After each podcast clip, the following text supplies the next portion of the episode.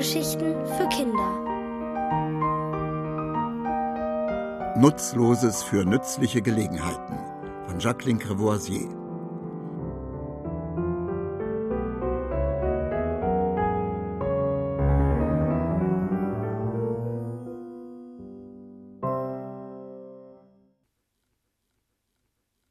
Das Nilpferd und die graue Traurigkeit. Ein Nilpferd saß am Rhein und starrte in die grauen Wogen, so dass das Ganze einen wirklich sehr grauen Anblick bot. Denn bekanntlich ist ein Nilpferd rundum grau und verfügt über einen eher fülligen Leib.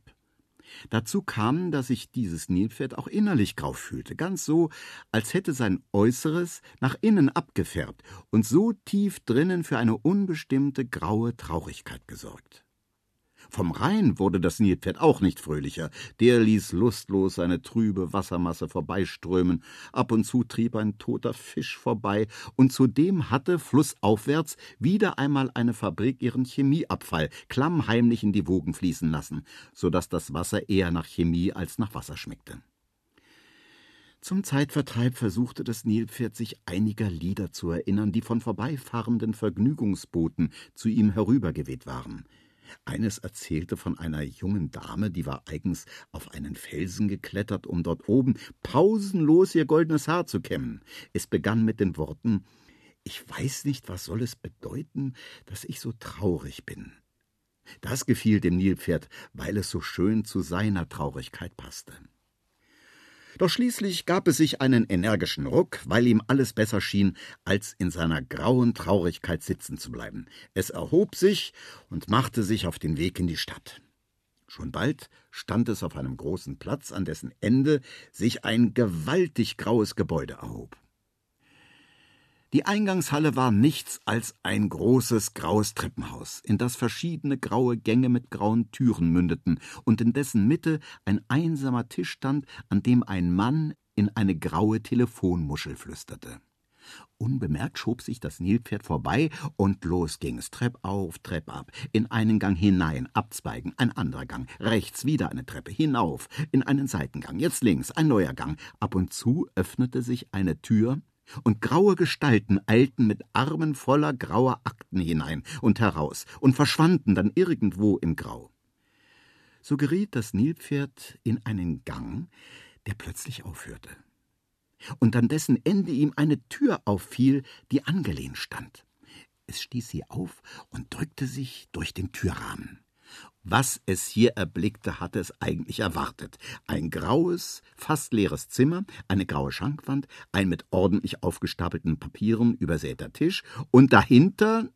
Nein, das hatte es nicht erwartet. Dahinter saß ein weißes Pferd. Seine Vorderbeine hatte es auf den Tisch gelegt, darauf seinen Kopf gebettet und döste vor sich hin. Das Nilpferd räusperte sich. Schläfrig öffnete das weiße Pferd seine Augen und richtete sich auf.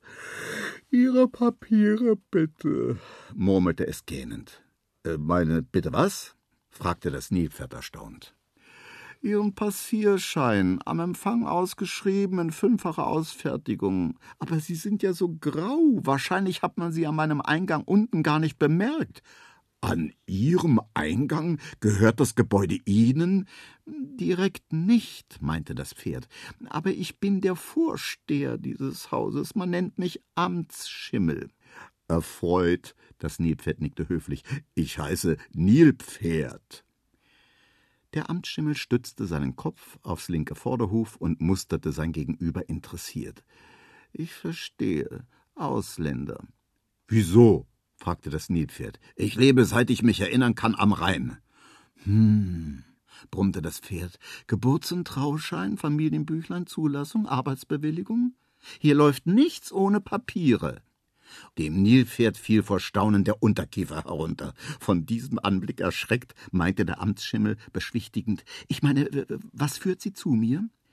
Ja, ich weiß nicht, meinte das Nilpferd verlegen. Ich äh, fühlte mich so grau und die Umgebung und alles, vor allem innerlich, und da dachte ich, etwas Ablenkung könnte. Der Amtsschimmel schwieg. Dann warf er seinen Kopf zurück, dass die Mähne nur so flatterte, und begann die Formularstapel auf seinem Schreibtisch hin und her zu schieben. Ab und zu drückte er energisch einen Huf auf ein Papier und wieherte ein zufriedenes Erledigt. Plötzlich erhob er sich, ging zur Schrankwand und öffnete eine Tür. So, und jetzt zu Ihnen. Ihre Angaben bitte. Was für Angaben? fragte das Nilpferd. Name, Adresse, alles, was zu einer ordentlichen Einwohnermeldung gehört. Äh, N, haben Sie gesagt? N wie, wie Nilpferd? Der Amtsschimmel ergriff einen Ordner und schlug ihn auf. Nattermann, Neuhaus, Niffenegger. Richtig, da haben wir's. Nilpferd, Hippopotamus und Hippopotama. Verheiratet seit, äh, siehe Formular 24-3, Groß B. Ich bin nicht verheiratet, wehrte sich das Nilpferd erstaunt. Keine Widerrede, entgegnete der Amtsschimmel. Und weiter las er, zugezogen aus Ägypten, siehe spezielle Transportformulare 8.739.4. Aha! Ich habe Ägypten noch nie gesehen, unterbrach das Nilpferd. Mit erhobener Stimme fuhr der Amtsschimmel fort, weggezogen vom Nil und in Kairo amtlich beglaubigt. So, und da haben wir's. Jetzige Adresse. Städtischer Tierpark Käfig wieder unterbrach das Nilpferd. Das ist eine Verwechslung, das bin ich nicht. Aber einmal in Fahrt war der Amtsschimmel nicht mehr zu zügeln. Äh, hier noch der Hinweis auf Formular Groß XY, besondere Merkmale Nilpferd, früher auch über Asien und Europa verbreitet. Sehen Sie also doch Europa, meinte das Nilpferd zufrieden. Wir kommen der Sache näher. Früher auch über Asien und Europa verbreitet, wiederholte das Pferd in strengem Ton seinen Formulartext und fuhr fort gehört zur Säugetierfamilie der Flusspferde, Paarehufer, verwandt mit den Schweinen. Der Amtsschimmel hatte sich dermaßen in seinen Ordner vertieft, dass er nicht bemerkte, wie sich das Nilpferd beim Wort Flusspferd jäh umdrehte, sich aus der Tür schob und so schnell es ihm seine kurzen Beine erlaubten, zum Fluss hinunterrannte. Tatsächlich, der Rhein sah jetzt freundlicher aus. Die Sonne hatte sich aus den Wolken hervorgearbeitet und ließ einige Wellenkronen silbern aufblitzen. Wie bestellt trieb ein Vergnügungsboot vorbei, von dem genau so wie bestellt Ich weiß nicht, was soll es bedeuten zu hören war. Das Lied, das das Nilpferd immer so traurig machte. Aber jetzt nicht und auch in Zukunft nie wieder. Denn das Nilpferd hatte innerlich gefunden, was es äußerlich gesucht hatte. Es wusste, was es bedeutete. Es gehörte zur Familie der Flusspferde. Also, ab heute sitzt das Nilpferd als Flusspferd am Rhein, und das ist doch wirklich ein ganz anderes, völlig ungraues und viel passenderes Gefühl.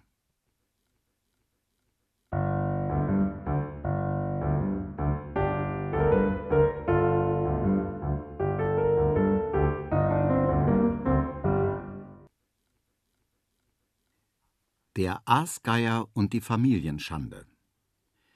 Dies Kind treibt mich noch zur Verzweiflung. Wer hat ihn nicht schon gehört, diesen oft zweistimmigen Seufzer aus tiefem Mutterherzen und voller Vaterbrust? In den meisten solcher Fälle empfiehlt es sich, Ohren zu halten, sich nicht beirren lassen und warten, bis sich das Gejammer gelegt hat. Doch dieser ganz spezielle Fall lag komplizierter. Es handelte sich um eine Aasgeierfamilie. Das missratene Kind war ihr erstgeschlüpfter Sohn, und Grund der Aufregung der Junge wollte nicht essen. Anfangs ging alles gut. Er schluckte blind, was ihm die Eltern in den Schnabel stopften, und wuchs zur allgemeinen Zufriedenheit heran. Nur jetzt, wo er selbstständig auf eigene Futtersuche gehen sollte, weigerte er sich, und dies nicht einmal aus Faulheit, nein, er schämte sich. Das mache er nicht mehr mit, erklärte er, tote Tiere aufhacken, in ihren Gedärmen wühlen und angeaßtes Fleisch von den Knochen reißen, wäre unter seiner Würde. Überhaupt wäre das ganze Aasgeierbenehmen von einer Stillosigkeit, die zum Himmel stinke. Man müsse sich doch nur einmal richtig anschauen. Dieser habgierig verbogene Schnabel, dieser grauenhaft nackte Hals, der Körper, Ach, der könnte ja noch angehen. Aber dann diese blödsinnigen Klauen, riesig und scharf, doch ohne jegliche Greifkraft. Aasgeier wären eine Fehlleistung der Natur, eine Schande. Natürlich platzte dem Vater der weiße Federkraken. Sohn, sagte er mit mühsam verhaltener Wut, wenn etwas eine Schande ist, dann ist es dein Benehmen gegenüber der Zunft der Aasgeier. Jahrelang hat unsere Gewerkschaft Schnabelhieb um Schnabelhieb und Flügelschlag für Flügelschlag um Anerkennung gekämpft. Jetzt sind wir geachtet als fachmännisch ausgebildete Aufräumer vom Dienst. Wir ernten weltweit Anerkennung wegen unserer sauberen Arbeitsauffassung und wir stehen im Berufsverzeichnis Verzeichnis unter Dienstleistungen des Gesundheitswesens. Und da wagst du es, du Grünschnabel, uns voll ins Aasgeiergesicht zu sagen, wir wären dir zu wenig fein. Aber der Junge blieb verstockt, weigerte sich, das Aasgeierhandwerk zu erlernen und begann sich mit Blättern und Gräsern zu ernähren.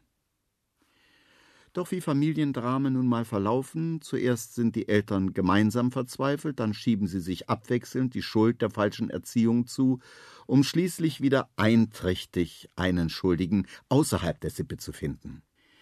Der kam prompt in Gestalt einer Störchen angeflogen. Es war diejenige, die für den Eiertransport gesorgt hatte. Als gewissenhafte Lieferantin fühlte sie sich für ihre Ware verantwortlich, so dass sie ihren Kundenkreis regelmäßig aufsuchte. Diesmal ging der sonst so stolze Aasgeiervater wild flügelschlagend auf sie los. Einen Fusch hätte sie mit dem Erstgeschlüpften abgeliefert. So ein Ei könne er niemals bestellt haben. Da müsse eine Verwechslung vorliegen und überhaupt, wie das denn mit der Garantie wäre, bei Unzufriedenheit müsse doch ein Umtausch möglich sein. Doch die Störchen machte ihn geduldig und bestimmt darauf aufmerksam, dass einmal abgelieferte Ware nur in ihrem ursprünglichen Zustand zurückgenommen werde. Davon sei hier keine Rede. Sie hätte damals die Bestellung unbeschädigt abgeliefert, somit ihre Pflicht erfüllt, und wenn er das nicht glaube, dann müsse er doch einmal die kleinen Buchstaben im Kaufvertrag nachlesen.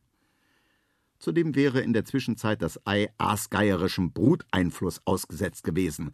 Und da wären natürlich eventuelle unsachgemäße hier brach die Störchen ab und zog es vor, ihren Schnabel zu halten, denn der schlanke, rosa Hals des Aasgeiers begann dicklich anzuschwellen und sich knallrot zu verfärben, so dass sie beschwichtigend hinzufügte, da auch bei Störchen eine Arbeitskrise drohe, weil man nicht mehr so recht an sie glauben wolle, könnte sie ja mal schauen, ob sich vielleicht doch etwas machen ließe.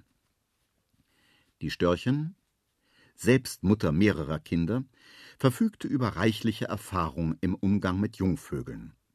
Und so nahm sie den Erstgeschlüpften kurzerhand auf einen ihrer Ausflüge mit. Sie landeten hinter den Sträuchern der Terrasse eines vielbesuchten Gasthofes. Tatsächlich, hier sah der Aasgeier, wovon er immer geträumt hatte, ohne es zu kennen. Auf schneeweißem Tischtuch war ein riesiges, wunderschönes, kaltes Buffet, voll der köstlichsten Häppchen angerichtet. In gläsernen Schüsseln farbenfrische Salate, auf spiegelnden Chromstahlplatten Fleisch- und Fischgerichte mit den verschiedensten Gemüsen und Früchten so kunstvoll angeordnet, als ginge es darum, ein unvergessliches Gemälde zu schaffen. Einige Kellner huschten herum, um letzte Hand anzulegen, dort noch ein Radieschen ins vorgesehene Muster zurückzudrücken oder da noch polierend einem Glas den letzten Glanz zu verleihen. Dem Aasgeier fehlten vor Staunen die Worte. Die Störchen musterte ihn zufrieden. Schön, nicht? Komm, dann gehen wir. In einigen Stunden wollen wir uns das wieder ansehen. Und das taten sie auch und wieder war es der Aasgeier, der vor Verwunderung keinen Ton herausbrachte. Das konnte sich doch unmöglich um denselben Tisch handeln. Das Tischtuch jetzt voller unappetitlicher Flecken, auf den Platten ein unansehnliches Geschmiere von Fleisch und Fischresten, die so kunstsinnigen Früchte und Gemüseverzierungen lieblos auseinandergerissen, dazwischen abgenagte Hähnchenbeine und auf verwelkten Salatresten ein umgekipptes Rotweinglas. Und jetzt schau dir die Leute an, meinte die Störchen. Einige kenne ich wie meine Schwanzfedern, Kunden, Der Dicke dort, der total benebelt ans Tischbein gelehnt sitzt, ist der Gastgeber. Die Frau mit dem Kopfsalat im Ausschnitt ist seine Schwester. Wahrscheinlich hat ein kurzsichtiger Verehrer das Grünzeug mit einem Blumenstrauß verwechselt. Und die Dame da hinten, die mit dem strohblonden Haar, macht irgendwelche undurchsichtigen Geschäfte und sitzt nur deshalb nicht im Kittchen, weil ihr Freund dort drüben, derjenige, der sich gerade den Eiskübel über den Kopf gestülpt hat, ein berühmter Rechtsverdreher ist. Und der kleine Junge, der mit den Fingern in der Salatschüssel rumwühlt, ist der Sohn des Herrn mit der Goldrandbrille, der direkt aus der Bierflasche trinkt und sich das Hemd bis zum Nabel aufgeknüpft hat, während der andere, der seine Zigarette auf den Teppich austritt. Mit einem Seitenblick stellte die Störchen fest, dass ihr Zögling seinen Schnabel heimwärts gedreht hatte und am Abheben war. Bereits am folgenden Tag sah man den Erstgeschlüpften unter Anweisung seines Vaters einen Tierleib ausnehmen. Die Bewegungen waren noch etwas ungelenk, ließen aber den zukünftigen Fachmann ahnen. Einer, der seinen Beruf aus Überzeugung und mit Stolz ausüben wird.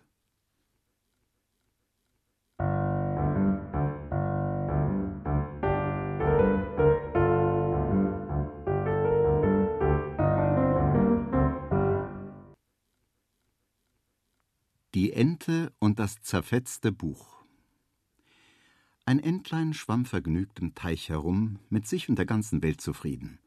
Dazu braucht es nicht viel, denn seine Welt und es selbst waren klein, also schnell mit Zufriedenheit gefüllt.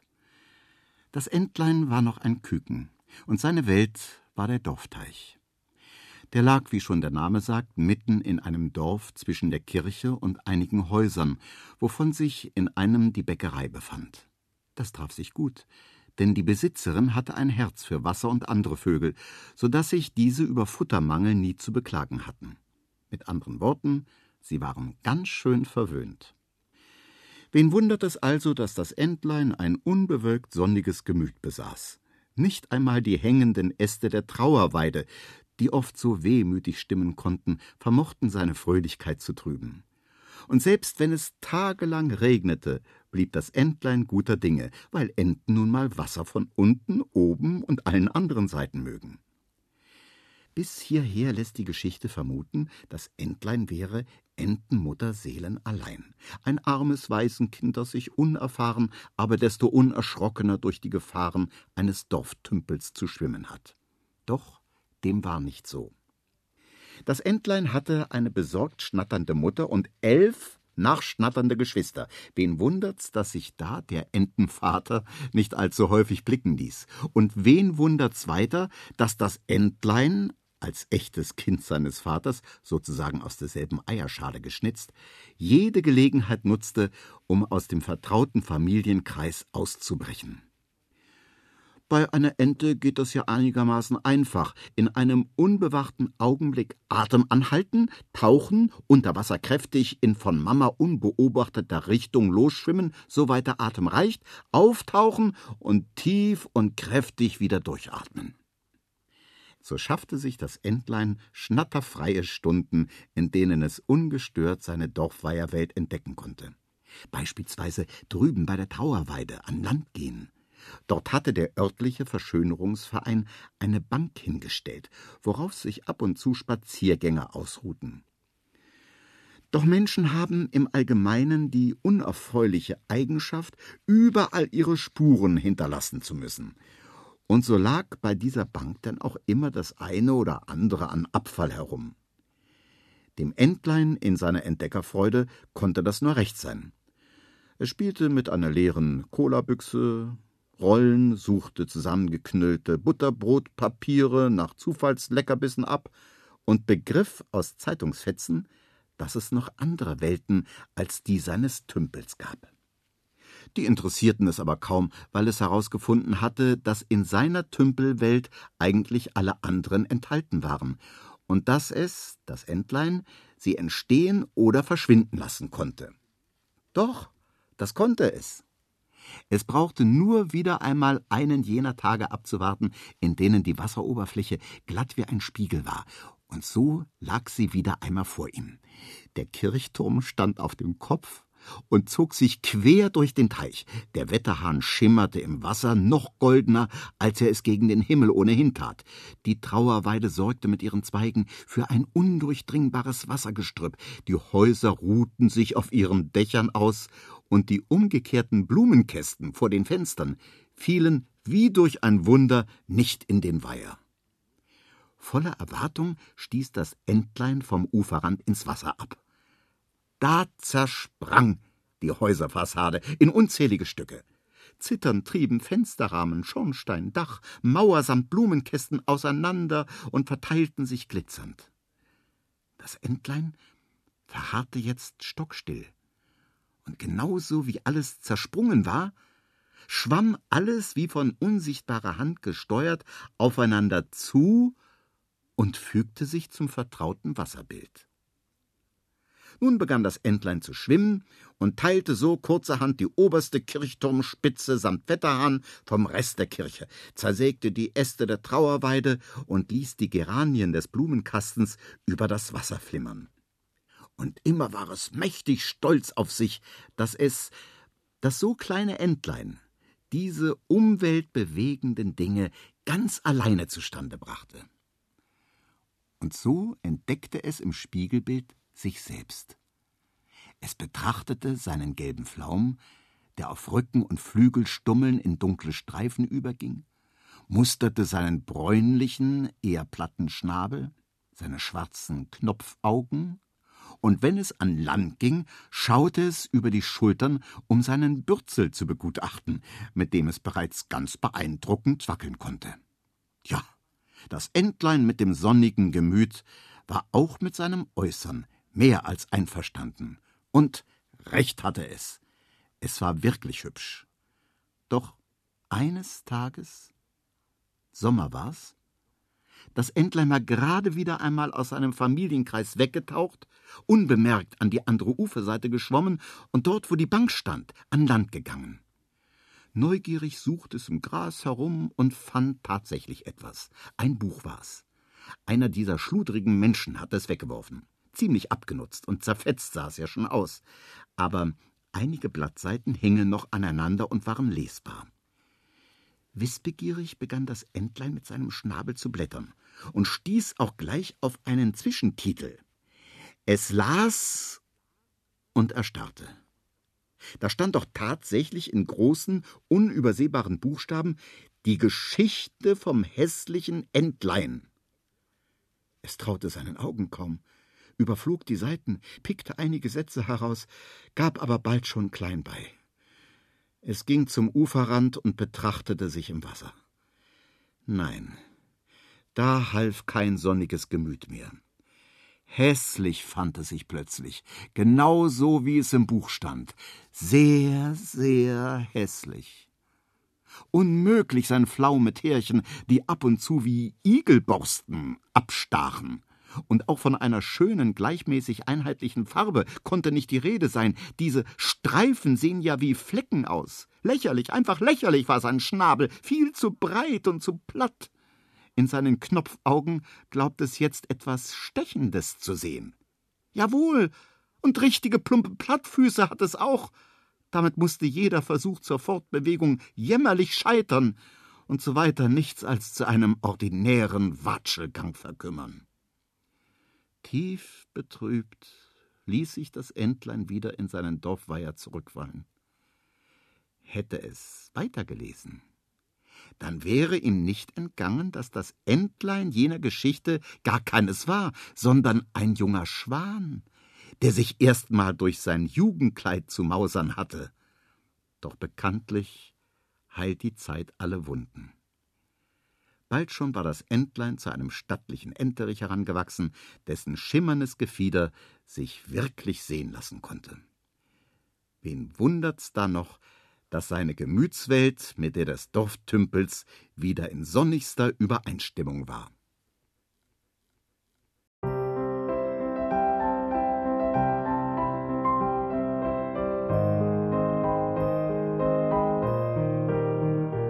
Ihr hörtet Nutzloses für nützliche Gelegenheiten. von Jacqueline Crevoisier.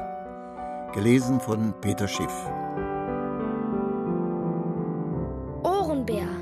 Hörgeschichten für Kinder. In Radio und Podcast.